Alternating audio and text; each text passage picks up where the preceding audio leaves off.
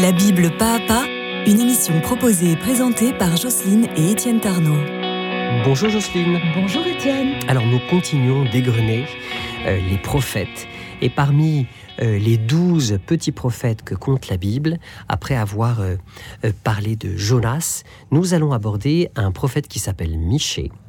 lequel n'est pas aussi fameux que Jonas évidemment, même s'il est capital pour nous chrétiens en raison de sa très célèbre prophétie sur une ville très importante pour nous, qui s'appelle Bethléem, ville qui va voir la naissance de notre Seigneur Jésus-Christ, la ville qui a donné au monde le Messie. Oui, en effet, grâce à Michée, tous les yeux sont désormais euh, braqués vers cette bourgade très modeste pourtant du royaume de Juda au sud, Bethléem, littéralement la maison du pain, à cause de l'oracle universellement connu, et toi, Bethléem, Ephrata, qui signifie à la fois la féconde et la noble, le moindre des clans de Juda, c'est de toi que naîtra celui qui doit régner sur Israël.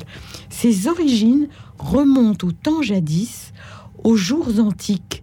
C'est pourquoi Yahvé les abandonnera jusqu'au temps où aura enfanté celle qui doit enfanter. Alors évidemment, il faut voir ici une, évocation de la Vierge Marie, euh, la Alma, évoquée par le, prophète Isaïe, lequel avait fait euh, cette prophétie au roi Akaz 30 ans plus tôt. Euh, Michée, parmi les petits prophètes, est le numéro 6, le sixième, et même si son livre est modeste, puisqu'il ne compte que sept chapitres pour 105 versets, son importance est considérable, tant pour nous les chrétiens que pour Israël, qui continue d'attendre ce Messie promis euh, dans la ville de Bethléem Ephrata, euh, qui se trouve aujourd'hui en Palestine. Oui. Euh, la maison du pain Bethléem était sans doute à l'origine celle du dieu assyrien La Hamou, avant la conquête de la terre par Josué. À 7 km de Jérusalem, et après tout de même de 800, 800 euh, mètres d'altitude, hein, c'est une petite hauteur tout de même, euh, dans les monts de Juda, elle a toujours été d'une importance stratégique euh, formidable sur la route qui menait de Jérusalem en Égypte via la ville d'Hébron, la ville des Hébreux, là où se trouve le tombeau des patriarches. Elle a été pour cela fortifiée sous le roi Roboam, euh, comme nous le reporte le deuxième livre des Chroniques. Alors, Michée, ce prophète, a une révélation surprenante à la suite du prophète Isaïe, qu'il va y avoir une jeune fille qui va enfanter dans des circonstances exceptionnelles et mystérieuses.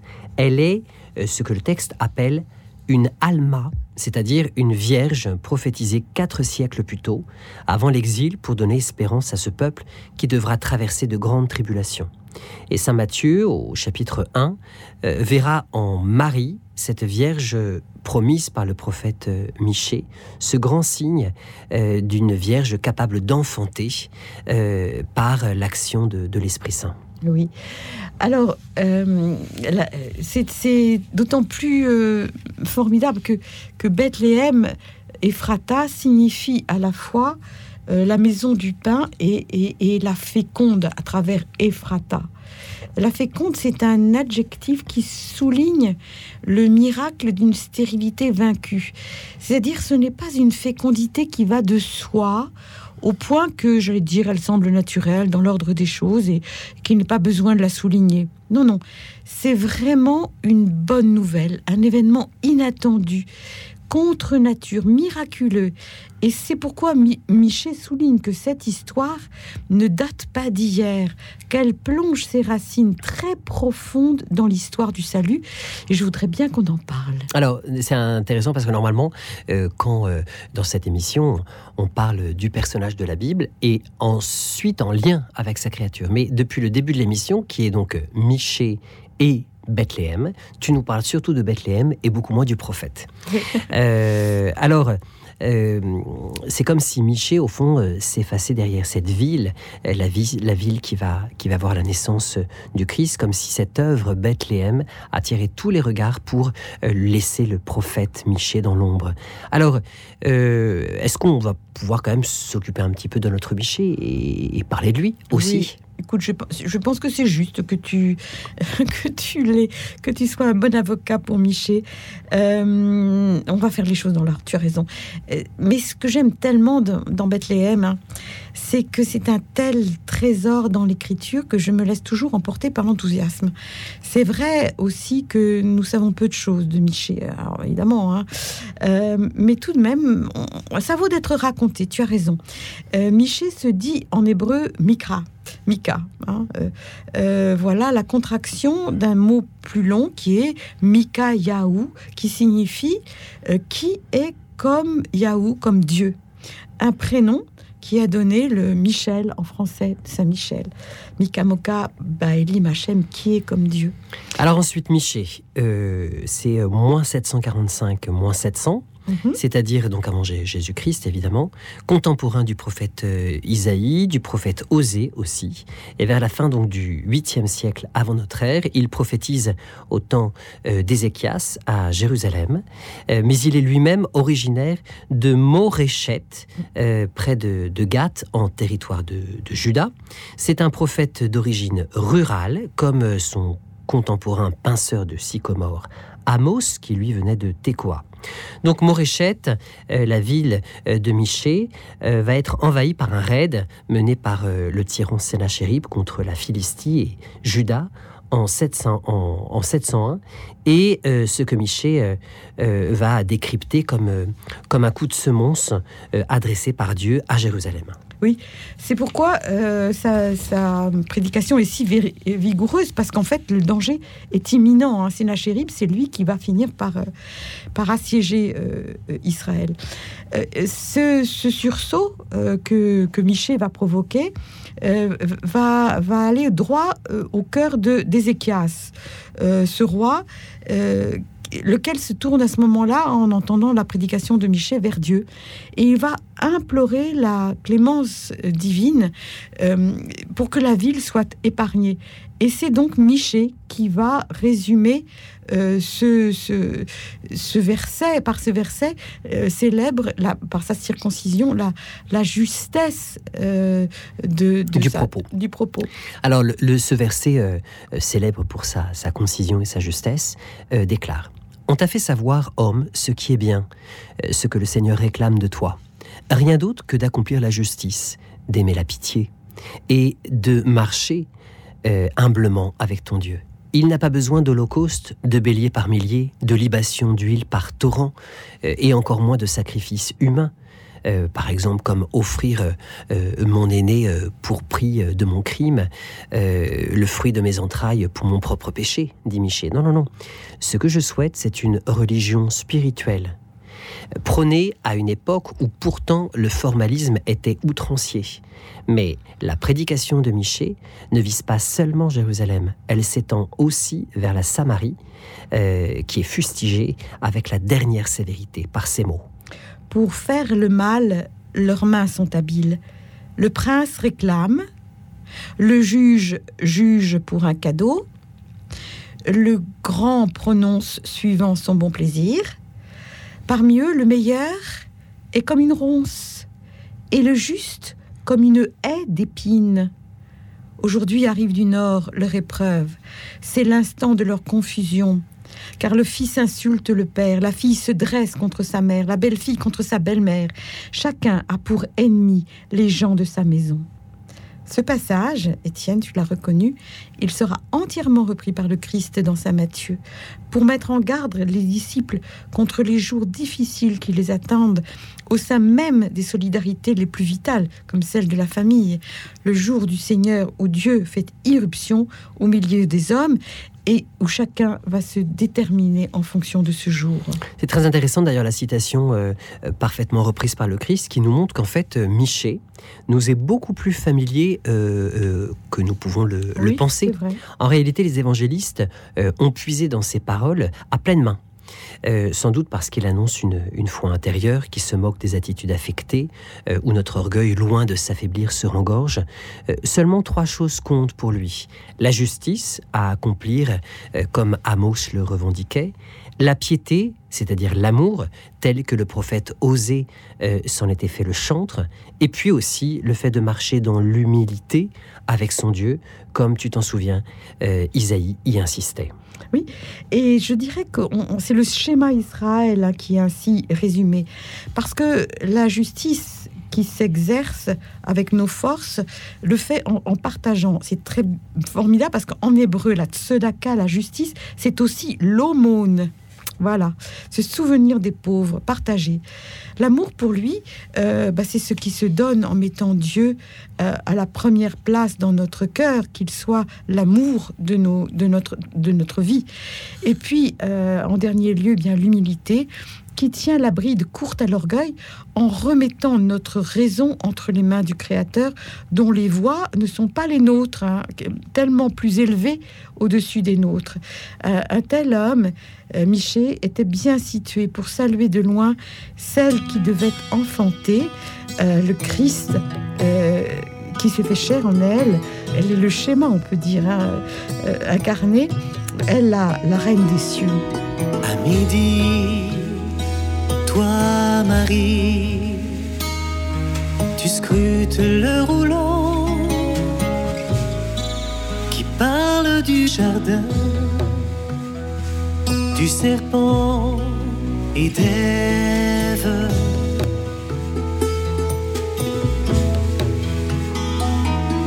À midi, toi, Marie, tu tiens un écheveau soie rouge carmin qui te vient d'Adam.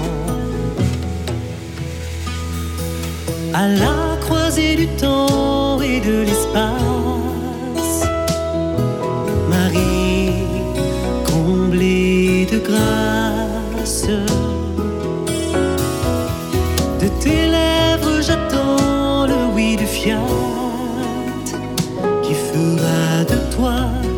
la mère du Messie.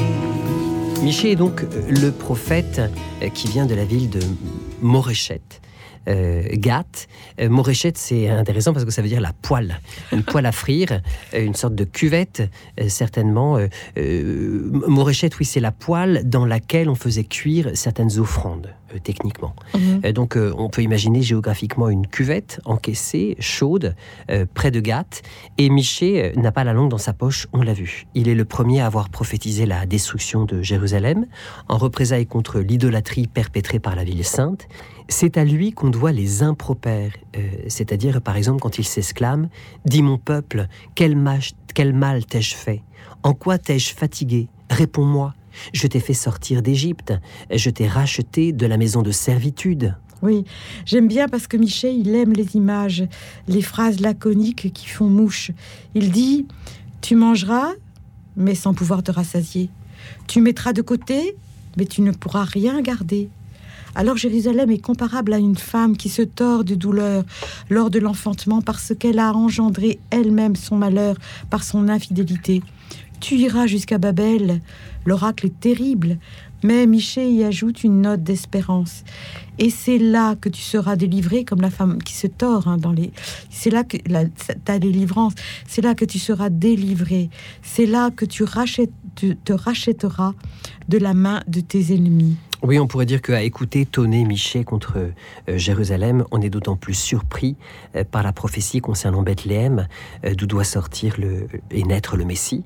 Malgré tout, Dieu reste fidèle à la promesse faite à David de lui donner une descendance éternelle, un fils, qui gouvernera le peuple avec justice.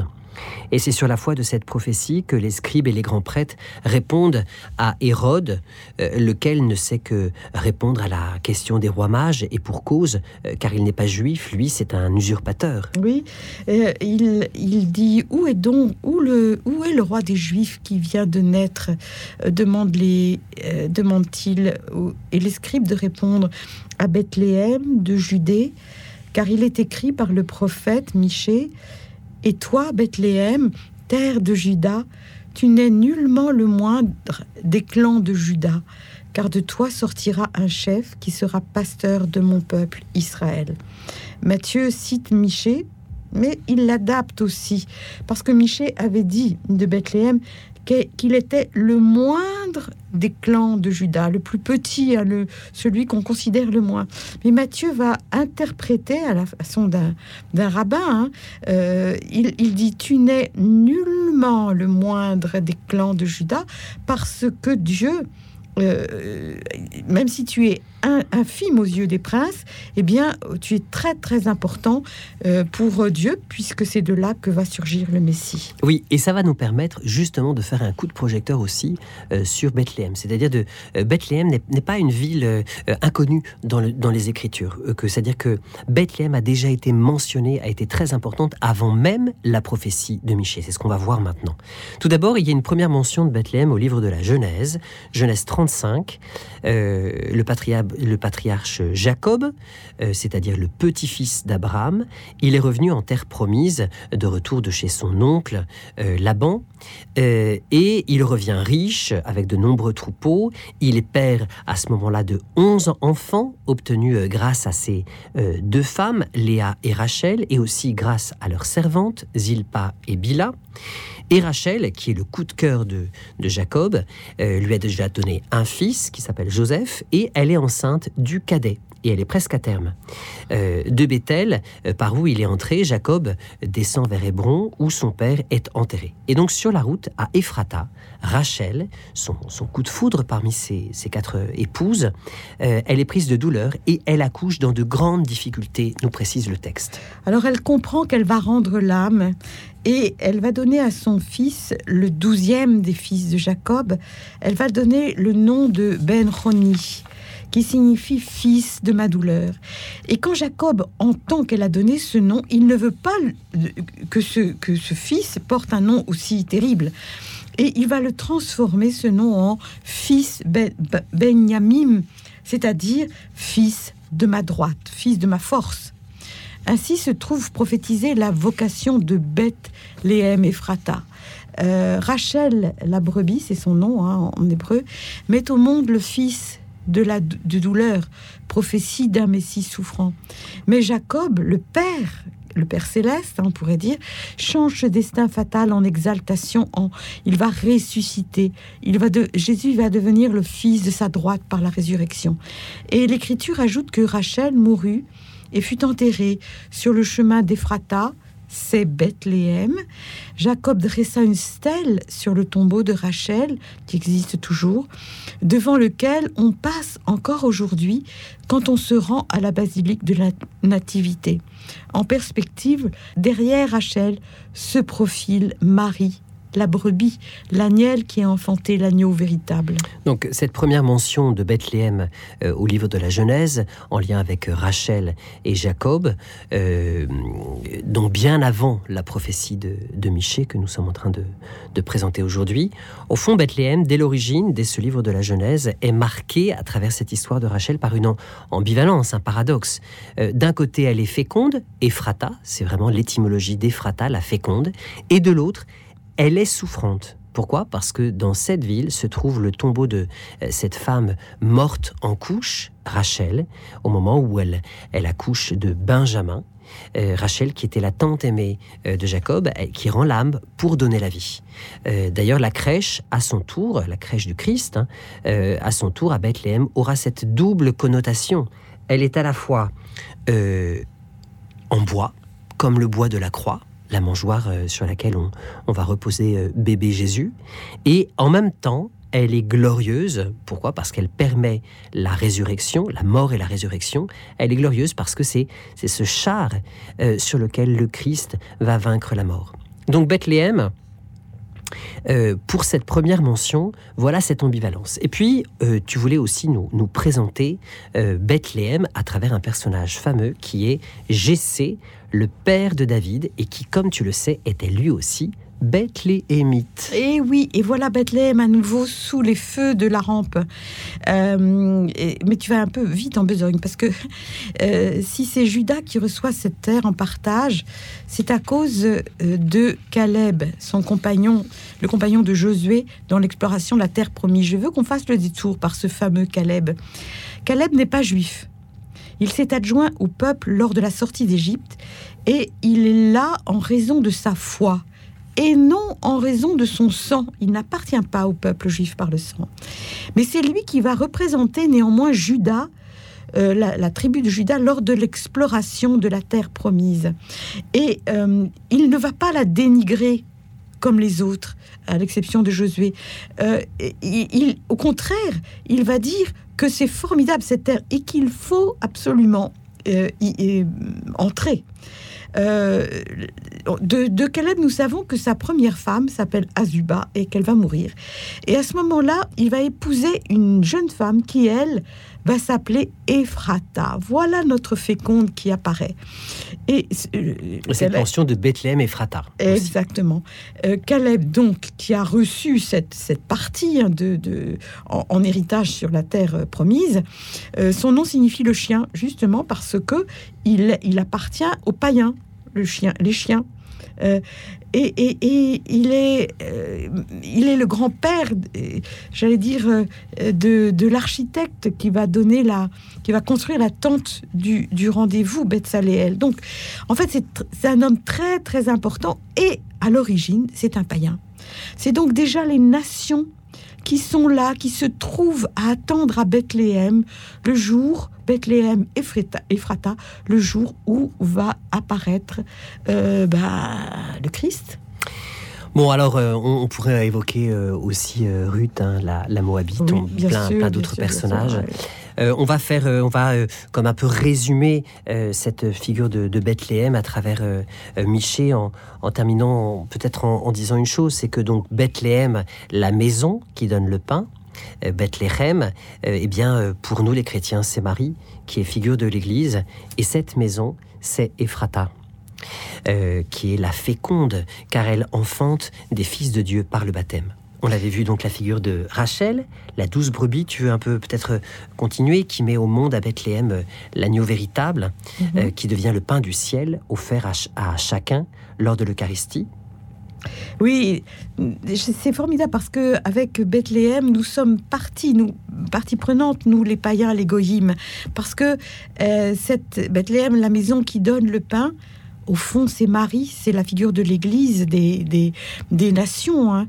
Euh, c'est cette maison, c'est Ephrata, la féconde, car elle enfante des fils de Dieu par le baptême. C'est sa raison d'être de l'Église. Rachel, comme tu l'as dit, la douce brebis, c'est là qu'elle met au monde à Bethléem l'agneau véritable, l'agneau égorgé, qui se fait pain, Eucharistie, descendu du ciel, le pain du ciel, chaque, chaque fois qu'on célèbre le saint mystère de l'Eucharistie. Alors on comprend, j'allais dire, l'enthousiasme de Michée, même au cœur des temps troublés qui furent les siens, et qui, hélas, sont aussi les nôtres. Ainsi s'achève notre émission sur Michée et Bethléem, Euh, la chanson L'Annonciation euh, qui, euh, qui habillait cette, cette émission que vous pourrez aussi écouter en, fin d'émission est à réécouter sur ma chaîne YouTube. Étienne Tarnot, vous tapez tout simplement L'Annonciation d'Étienne Tarnot, vous pourrez la, la réécouter aussi sur toutes les plateformes de streaming et de téléchargement. Euh, par ailleurs, nous animons des contes, des concerts bibliques et des conférences dans toute la francophonie. Si vous souhaitez nous faire venir dans votre école, collège, lycée, paroisse, euh, groupe biblique, vous pouvez nous écrire au mail de l'émission biblepasapa@gmail.com. Très bonne semaine à toi, Jocelyne. Très bonne semaine, Étienne, et surtout très bonne semaine à tous. Dis oui, ô Marie, et l'alliance rompue,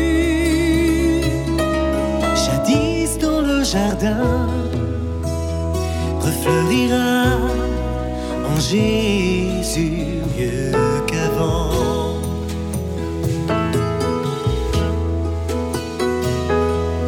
Dis oui, ô Marie, pour que ton fils écrase la tête du serpent et sois vainqueur par son sang. À la croisée du temps et de l'espace.